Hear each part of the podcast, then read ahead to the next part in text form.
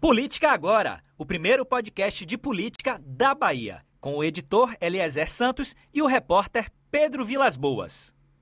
Desta vez a gente conversa com o deputado estadual Sandro Regis do DEM. Ele é líder da oposição na Assembleia Legislativa da Bahia. Oi, deputado. Boa tarde, Pedro. Boa quero, tarde. Aqui, quero aqui agradecer a oportunidade de poder fazer essa live hoje com você e com certeza é, faremos um, uma, boa, uma boa interlocução que irá levar ao conhecimento de seus seguidores. Obrigado por ter aceitado o convite. Vou começar a entrevista perguntando como está a sua rotina, seu dia a dia, como a pandemia afetou a sua rotina. Eu sei que os trabalhos da Alba estão remotos, tem acompanhado, mas como estão as suas atividades, além, claro, da de parlamentar? Como o senhor tem lidado com essa pandemia? Pedro, é uma situação completamente diferenciada do que todos nós estamos acostumados. Eu sempre tenho dito aqui em casa, eu tenho 46 anos de idade. Nunca imaginava passar o que nós estamos passando. Nós que tínhamos, nós que tínhamos uma agenda muito intensa, tinha segunda, e quarta, segunda, quarta e sexta atividade física, depois, por volta de 15 para as 9, 9 horas já estava no parlamento, é, como líder nas comissões, na liderança da oposição. Terça e quinta sempre levava meus filhos para a escola e já ia direto também para a Assembleia. E hoje nós estamos é, nos readequando a esse momento que eu tenho certeza que brevemente vai passar e poderemos, com todos os protocolos de segurança, né, com todas as orientações que a Organização Mundial de Saúde e os líderes é, no assunto, os entendidos, é, estão nos orientando para começarmos aos poucos tomar nossa vida normal. Nós temos procurado fazer o máximo para preencher nosso tempo, aproveitando o tempo para estudar, para ler. É, remotamente, o ritmo de votação está muito grande na Assembleia, então eu tenho lido todos os projetos, a gente fica debatendo no grupo da oposição, porque tudo é mais complicado quando você não está presencialmente. É, aproveitando o tempo também para estar bem próximo da família, tentando de uma forma não tão intensa, mas manter minha atividade física. Quando tenho que sair, saio com todas com máscara, com álcool e gel, né? Mas sentindo uma falta muito grande do meu dia a dia, da minha rotina, né, dos meus afazeres, porque realmente é como você tivesse é como tivesse é, abruptamente tirado sua vida e você até agora fica meio desnorteado com tudo que está acontecendo. Sim. O senhor falou de que é diferente uma sessão remota da presencial, algumas coisas não dá para serem feitas. É, diante disso, eu quero já te perguntar sobre o projeto que mexeu na aposentadoria de policiais militares e bombeiros. É, a oposição votou contra, o senhor orientou a bancada a votar contra e justamente justificou é, em relação a esse aspecto da sessão remota. Você pode explicar mais para a gente? Claro. Tá contra?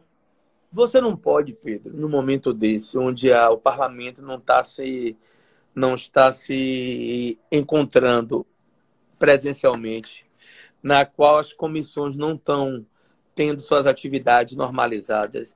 Você não pode pegar um projeto que mexe com direito adquirido ou com a vida das pessoas e votar remotamente. Um projeto como esse tem que ser discutido com a sociedade, tinha que ser discutido com a categoria dos bombeiros, da polícia militar. Não, não teve avanço. Hã? Não dá para fazer isso de forma remota, não é? Não dá, não dá, fica difícil. Mesmo que se fosse um projeto bom, que no caso esse não foi porque esse mexeu com direito adquirido, você não tem como votar em nada que você não tenha plena certeza. Porque você não tem o, o instrumento da sua assessoria jurídica, da própria assessoria parlamentar que a Alba lhe oferece. Outra coisa, você não é uma discussão. As comissões não estão funcionando no seu pleno vapor. Então, eu acho que projetos que não tenham é, acordo de liderança, ou seja, projetos que major, majoritariamente o parlamento é, não consiga entender como sendo um projeto que vá ajudar, que vá beneficiar a sociedade, eu acho um tipo de projeto que não de, deveriam ser votados nesse momento. Entendi. É, nesse mesmo dia foi aprovado também um projeto para punir, que tem o objetivo de punir a disseminação, criação e disseminação de notícias falsas, as já famosas fake news. Nesse caso, o senhor votou a favor. É, depois da aprovação desse projeto, algumas pessoas é, avaliaram mal, dizendo que poderia ferir a liberdade de expressão. Qual a opinião do senhor sobre essa discussão? Esse projeto foi até também um pouco polêmico, porque esse projeto, o deputado Alan Sanches, que é vice-líder da oposição, pediu vistas do projeto.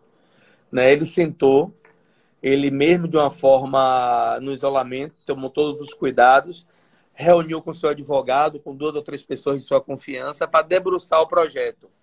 E depois, um dia anterior à votação, nós temos nosso grupo de oposição, onde todos os deputados participam e a gente vai para comungar o que faremos na, no dia da votação.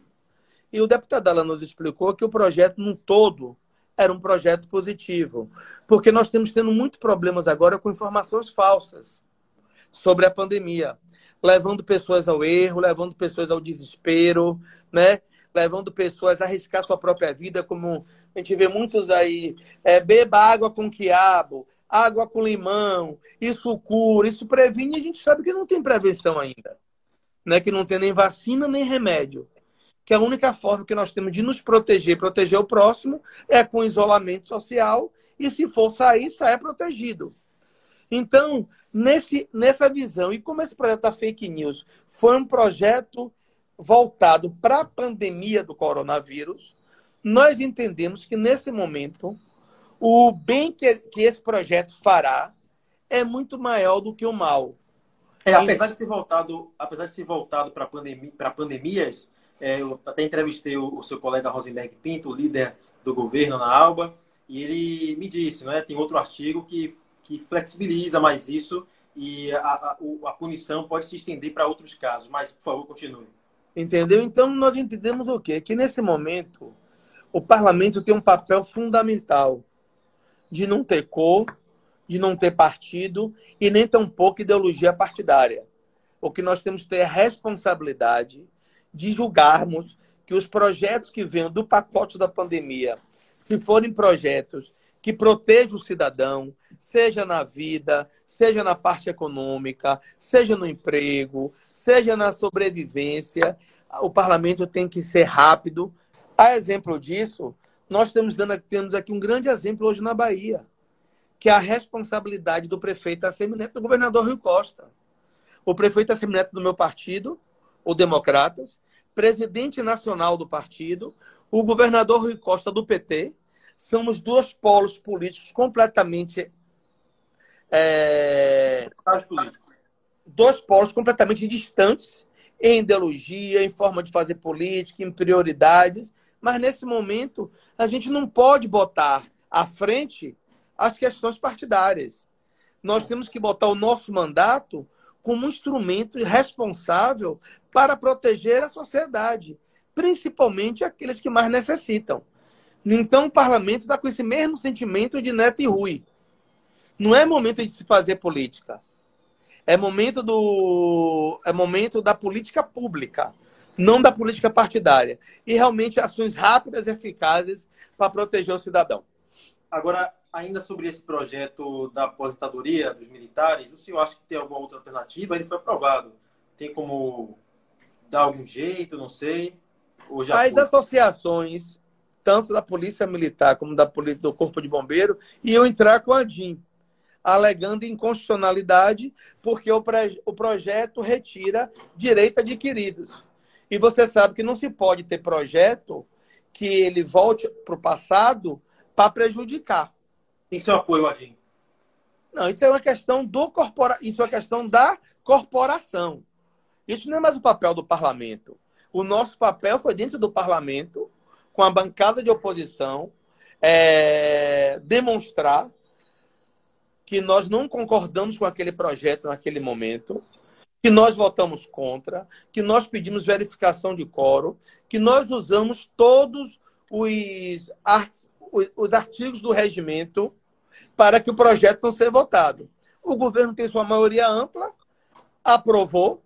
Agora cabe aquelas instituições que se, que se acham lesadas, que nesse caso é a Polícia Militar e, a polícia, e, a, e o Corpo de Bombeiro, entrar com suas ações respectivas jurídicas. Não cabe mais ao parlamento fazer isso. É, deputado, a ALBA formou né, um grupo para acompanhar o retorno gradual, a discussão de retorno gradual das atividades. O presidente da casa, o deputado Nelson Leal, inclusive já disse que as comissões vão começar a voltar, as sessões feitas de forma mista. Semi-presencial.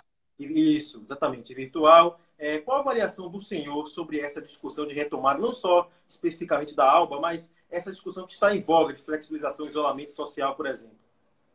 É o que eu, eu, sou, eu tenho uma posição muito clara. Primeiro, nós temos que preservar a vida das pessoas. A vida ela não pode ser posta em risco em nenhum momento, em nenhuma situação. E como é que nós preservamos a vida das pessoas? Não só as pessoas pegarem coronavírus, mas as pessoas também têm condições dignas de sobreviver. As pessoas têm como alimentar sua família. Como um, o cara acordar de manhã e ter certeza que ele vai ter seu pão, seu café, sua manteiga, né, que vai sair, mas que seus filhos terão uma alimentação digna para poder trabalhar, para poder estudar. Então, nesse momento, nós temos que ter muita, muita responsabilidade com nossas atitudes. A população chega numa situação que começa é, a demonstrar que o isolamento social está no limite do limite das pessoas em todos os sentidos. Mas também você não pode apertar um botão e botar todo mundo na rua. Porque o que é que isso pode gerar? Isso pode gerar um caos muito maior, uma aceleração na curva de infectação e morrer três vezes ou quatro vezes mais pessoas do que se está morrendo, que já é uma situação lamentável. Então, a Assembleia está montando um protocolo de segurança, tanto para os parlamentares como para os servidores. O que será esse protocolo? A Assembleia está comprando, acho que, 2 mil testes, EPI. É, nós vamos ter normas que nos gabinetes não vão poder trabalhar todo mundo de uma vez, né? nem tão pouco a casa irá funcionar todo a pleno vapor. No plenário, não poderá passar, acho que de 30 ou 33 entre parlamentares e servidores. Aqueles que não tiverem no plenário terão um sistema no seu gabinete para votar pelo computador. Nós temos colegas idosos, como Jurandir Oliveira, como Aderbal Caldas, pessoas que são totalmente grupo de risco. Nós não podemos forçar que esses parlamentares adentrem no plenário. O nosso, nosso procurador da casa, Carlinhos, que é o procurador do plenário. Também grupo de risco. Né? Então, nós temos que ter muito cuidado, nós temos que ter muita é, cautela, mas com certeza, uma coisa importante aqui, Pedro, que é bom dizer, não terá recesso nesse mês de julho. O recesso já foi suspenso. Por quê? Porque nós vamos retomar nossas atividades no mês de julho. Então, esse mês de junho, está todo sendo preparado o protocolo de segurança para os parlamentares e para os funcionários da ALBA. É, o senhor falou especificamente da ALBA, agora falando da sociedade como um todo. Então, o senhor seria a favor de uma flexibilização gradual, é isso? Com calma? Eu seria a favor de uma, uma flexibilização. que já está acontecendo. Né? Neto já começou a flexibilizar, flexibilizou já a concessionária, açougue. Agora, não adianta os gestores não adianta os gestores flexibilizarem se nós, cidadãos, se nós, sociedades, também não fizermos nosso papel, nossa parte. Nós não podemos ir para a rua aglomerar, nós não podemos ir para a rua sem máscara, sem álcool gel, sem um distanciamento adequado, né? Tem que ser aí, aí tem que ser um quebra-cabeça montado por todos não é só uma pessoa que será responsável.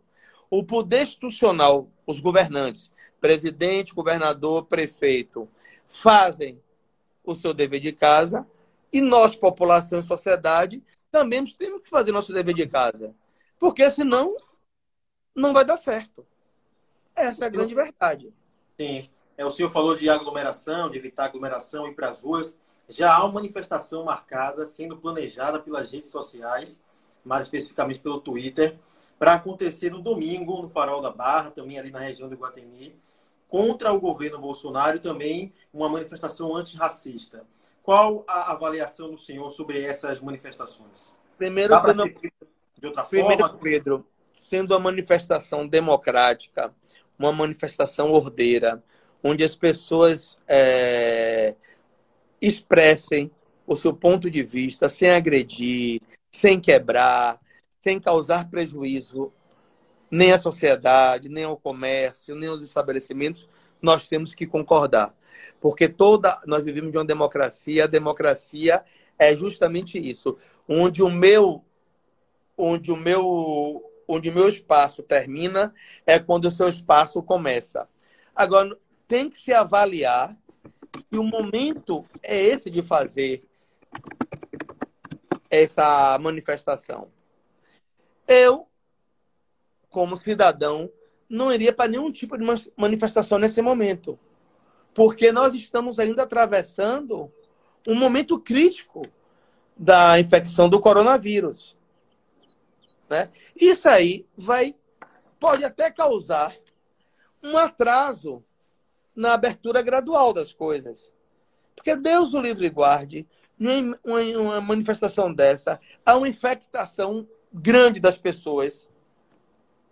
Então, né, toda manifestação é plausível, tanto que seja uma manifestação democrática e que não agrida né, os direitos da sociedade e nem dos cidadãos. E que mas, ser feita sem aglomeração, então. Talvez é, mas eu acho que nesse momento, eu vejo que nesse momento, eu não se um amigo meu me perguntar, uma pessoa próxima me ligar e perguntar, eu vou dizer, rapaz, não vá. Não vá, porque você indo, você pode se prejudicar, né? Porque os hospitais estão aí. Mesmo com esforço esdrúxulo aí, do, tanto da prefeitura como do governo, nós sabemos da dificuldade que estão tendo para respiradores para aqueles casos mais graves. Então é hora, acho que da população também, que eu te falei, é fazer a parte. Deixa equilibrar, deixa normalizar, para se fazer todo tipo de manifestação. Mas você aglomerar em um momento desse, no mínimo é um risco que você não leva só para você, mas leva para todas as pessoas né, que podem precisar lá na frente de algum auxílio em algum hospital, tanto público como privado. Sim, aproveitando que a gente está falando de manifestações contra o governo Bolsonaro, o senhor já se manifestou nas redes sociais é, contra a postura atual do presidente, criticando a, a condução dele do país. É, como, como, o senhor tem visto isso? Não, eu, eu, eu, sou, eu sou um cara que eu aprendi na minha vida a gente ter discernimento e a gente defender do que a gente acha correto, independente de partido, independente de pessoa. Teve duas posições do, do presidente Bolsonaro, duas colocações dele que eu não achei correta, porque Bolsonaro é o maior líder político do país, porque ele é presidente da República. Não é isso? Ele é, ele exerce o principal cargo de mandato eletivo. Quais foram as colocações? Foram duas. Foi uma na questão da logo no início que ele disse que o coronavírus era uma gripezinha, se eu não me engano. E outra, quando ele fez algum ato antidemocrático. Né? E eu me manifestei como se fosse ele como qualquer um. Não quer dizer que eu sou contra tudo que ele faça. Né? Mas não é porque o Democratas é um partido é, ideologicamente de, de centro-direita, não é porque nós votamos com ele na Câmara, mesmo sendo deputado estadual, mas eu falo partido institucional. Nós temos que aceitar e concordar com tudo que o, o presidente, ou o prefeito, ou o governador, quem quer que seja. Né? Antes de ser político, antes de estar afiliado no democrático, eu sou um cidadão, sou um pai, sou um esposo, sou um filho, sou um, sou um cidadão que pago com minhas obrigações e tenho todo o direito de expressar a minha vontade, o meu pensamento e o meu sentimento. Qual a opinião do senhor sobre o adiamento das eleições municipais, deputado? E sobre a prorrogação eu, do contrato? Eu sou a favor, Pedro. Eu sou a favor. Eu não consigo enxergar o país entrar em uma eleição municipal em outubro, o país que não saiu ainda da crise do coronavírus. Todos nós sabemos das dificuldades que o país irá enfrentar economicamente. Né? O país vai ter que buscar forças, o país vai ter que buscar muita criatividade para ter políticas de incentivo ao emprego, para ajudar o pequeno e o médio empresário, comerciante, aos grandes também, com não sei se vai ser com é, abertura de novos créditos, isenção de impostos, não sei. Mas o governo federal, ele terá, os governos federais, estaduais e municipais, eles terão um papel importantíssimo. Nós vamos sair da pandemia do coronavírus e podemos entrar em uma crise profunda, que é a crise do desemprego, que é a crise do desespero, da falta de perspectiva, né? Então, o que, é que eu penso? Eu acho que o dinheiro que se tiver nesse momento, nós temos que juntar para quê? Para fortalecer as ações na saúde pública e as ações no fortalecimento da economia. Então, eu, como cidadão, eu não enxergo em outubro as eleições como prioridades para o povo brasileiro. Mas não esse, adiamento, esse adiamento seria ainda para este ano ou com a prorrogação de mandato? Aí tem que fazer duas coisas. Primeiro, o país tem que saber como ele vai estar em relação ao Covid. Não é isso? Porque a gente não pode, político, tá, nós políticos não podemos estar defendendo o isolamento social. Fique em casa, né? As pessoas com menos propriedades, as pessoas com menos recursos, com menos condições, se sacrificando para ficar em sua casa e mandar o povo para a rua votar. Seria, no mínimo, muito é, incongruente esse pensamento dessa ação. Primeiro ponto. E segundo ponto, tem que ver como é que o país vai ter economicamente. E eu acho, sinceramente, que essa discussão, nós vamos ter uma melhor ideia no segundo semestre, a partir de julho. Que nós vamos saber o tamanho das dificuldades econômicas que o país irá atravessar, como também até onde essa crise do Covid na vida das pessoas irá se estender. Eu acho que falar qualquer coisa agora é muito prematuro e você corre o risco de errar. Deputado, o senhor está há pouco tempo na liderança da oposição na Alba. Eu já fui líder, já. É, mas agora, né, com essa nova. É. É, o senhor substituiu o Tagino Machado. Mas já dá para fazer uma espécie de balanço desses meses? Rapaz. Foi muito caótico? Eu entrei na. Nós começamos o ano legislativo em fevereiro. Não é isso? Chegou em março, veio a pandemia a Assembleia fechou. Então, é humanamente impossível fazer qualquer tipo de balanço. O que eu posso dizer é que o que eu tenho sentido é um amadurecimento muito grande do parlamento em não medir esforços para botarmos os projetos do pacote de combate ao Covid, independente de governo, independente de oposição, os 63 parlamentares. E o presidente Nelson Leal tem tocado muito bem esse projeto aí, né, conversando comigo e com Rosenberg, os líderes respectivos de cada bancada, para a gente sempre é, convergir no mesmo sentido de proteger o cidadão e a sociedade. Deputado, vou encerrar a entrevista, mas antes eu quero que o senhor é, te dê um espaço, alguns minutos, para se despedir do pessoal. Eu quero agradecer a você, Pedro. Eu acho que é muito importante esses momentos com a imprensa para a gente também poder é, levar o nosso pensamento, no que nós estamos fazendo.